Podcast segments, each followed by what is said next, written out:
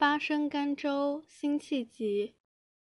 夜读李广传，不能寐，因念朝楚老。杨明瞻约同居山间，系用李广事，复以寄之。故将军饮罢夜归来，长亭解雕鞍。恨霸陵醉味，匆匆未识，桃李无言。射虎山横一骑，猎石响金弦。落拓封侯事，岁晚田园。谁向桑麻渡曲？要短衣匹马，移住南山。看风流慷慨，谈笑过残年。汉开边，功名万里，盛当时，见者也曾闲。纱窗外，斜风细雨，一阵清寒。译文：夜读李广传不能入睡，于是想与朝楚老、杨明瞻相约要一同住在山里，便开玩笑用李广的诗作附记给他们。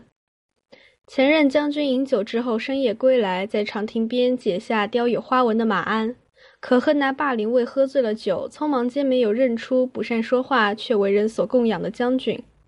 当年射虎山上勒马横立，一箭射猎巨石，弓弦声令人胆战心惊。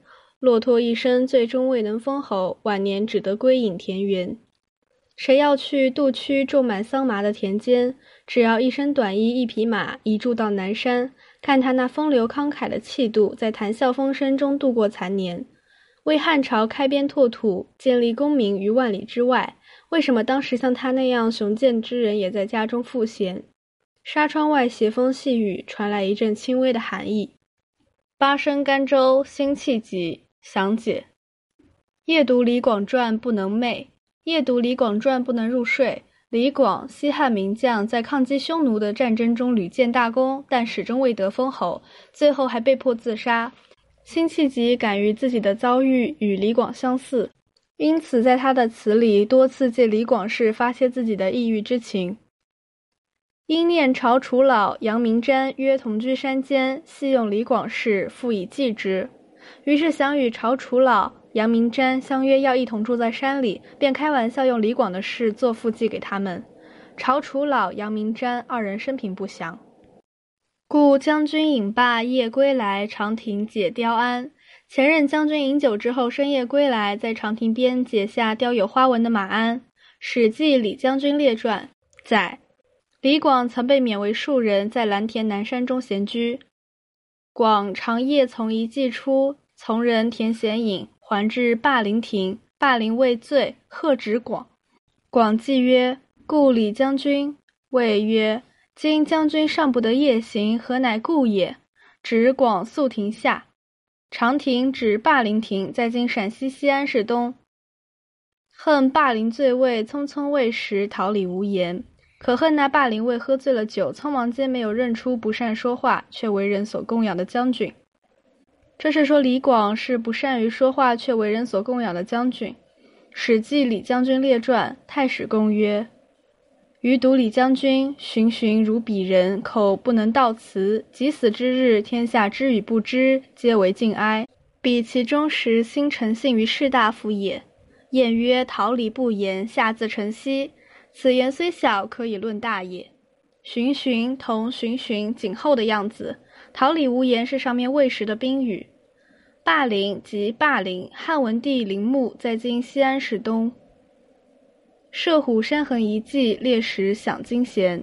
当年射虎山上勒马横立，一箭射猎巨石，弓弦声令人胆战心惊。惊弦，令人惊心的弦声。《史记·李将军列传》。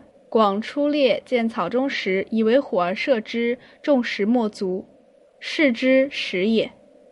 骆驼封侯事，岁晚田园。骆驼一生最终未能封侯，晚年只得归隐田园。骆驼同骆驼不得志的样子。谁向桑麻渡曲？谁要去渡曲种满桑麻的田间？桑麻泛指农事。渡曲地名，长安城南的名胜区。要短衣匹马移驻南山，只要一身短衣一匹马移驻到南山。短衣匹马指打猎的装束。南山、南田、蓝山这三句是用杜甫《曲江三章》的语义。《曲江三章》第三章自断此身休问天，杜曲幸有桑麻田。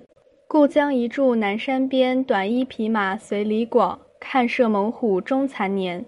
看风流慷慨，谈笑过残年。看他那风流慷慨的气度，在谈笑风生中度过残年。汉开边，功名万里，为汉朝开边拓土，建立功名于万里之外，也就是可以在边疆上立功。甚当时见者也曾闲，为什么当时像他那样的雄壮之人也在家中赋闲？甚为什么？怎么？见者指李广，闲闲散无事，指没有被重用。纱窗外斜风细雨，一阵清寒。纱窗外斜风细雨，传来一阵轻微的寒意。安、言、闲、元、山、年、边、闲、寒押韵，寒元仙山通韵。